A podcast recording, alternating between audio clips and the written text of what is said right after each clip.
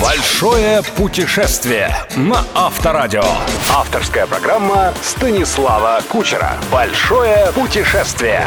Привет, друзья! В эфире «Большое путешествие» и я, Станислав Кучер. Сегодня продолжаем автовояж по Черногории, удивительной стране, которая, с одной стороны, с каждым месяцем становится все популярнее у российских туристов, а с другой, слава богу, точно не рискует превратиться в турецкую Анталию или египетский Шерм. Неделю назад я рассказал вам о том, как веселее и насыщеннее провести время в лесах и горах Монтенегро. Теперь пора отправиться к морю. Нас ждет легендарное Адриатическое побережье Черногории. Поехали! Большое путешествие на Авторадио.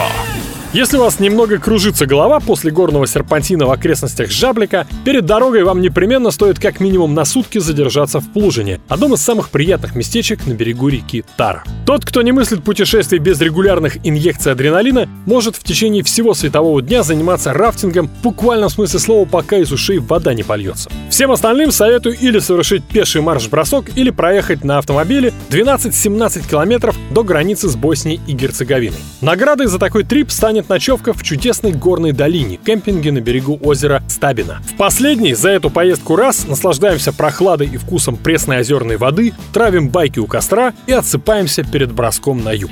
Бросок, конечно, громко сказано. В Черногории все поразительно близко. От тихого провинциального Плужине до густонаселенного по местным меркам аж 23 тысячи человек курортного городка Котор вы доедете максимум за полтора часа. Впрочем, поездка легко может затянуться, если, к примеру, вы захотите устроить пикник с видом на Царский мост, что близ города Никшич. Тем более, что в нынешнем году исполняется ровно 120 лет с момента возведения этого одного из самых знаменитых черногорских памятников архитектуры. Построенного, кстати, на деньги российского императора Александра III. Пикник не пикник, а сфотографироваться здесь вы просто обязаны. Большое путешествие. Путешествие на Авторадио. И вот мы в Которе, уникальном черногорском курорте, который не случайно входит в Красную книгу ЮНЕСКО.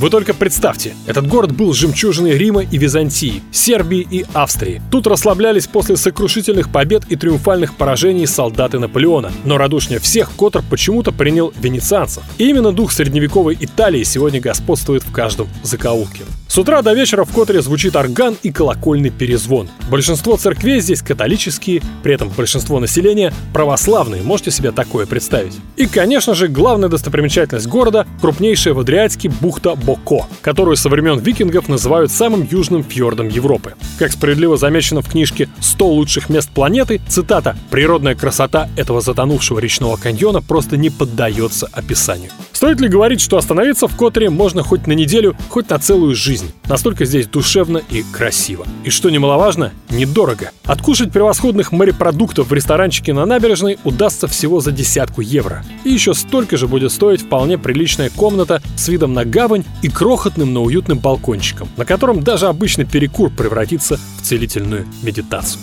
Котор – ворота в Будванскую ривьеру, названную так в честь следующей точки нашего маршрута – города Будва.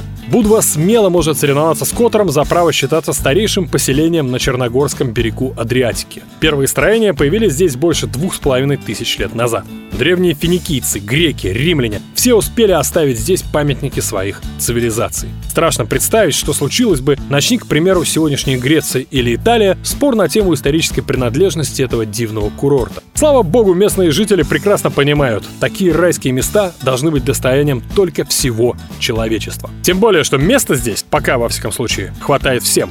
Восемь великолепных пляжей на любой вкус. От каменного плоча для дикарей и нудистов до уютного песчаного, но труднопроизносимого тростыня для семейств с малышами, которые только учатся ходить. Отдельное удовольствие позагорать на розовом песке острова Святого Стефана. Некогда простецкой рыбацкой деревушки, а теперь города-отеля для очень и очень состоятельных путешественников. Пожалуй, этот островок миллионеров единственное в Черногории место, где бесполезно искать жилье за 15-20 евро в сутки. Хотя именно за эти деньги вы легко найдете симпатичный отель в Будве с превосходным видом на тот самый розовый пляж. Возвращаясь из Будвы в Подгорицу, не забудьте нанести визит в древнюю столицу Черногории Цетине. Старинные православные монастыри, чистейший горный воздух и, главное, умопомрачительные виды на страну, с которой буквально через пару дней вам придется расстаться. Если, конечно, опаснейший серпантин снова не вскружит вам голову и вы не выбросите на ходу ваш обратный билет.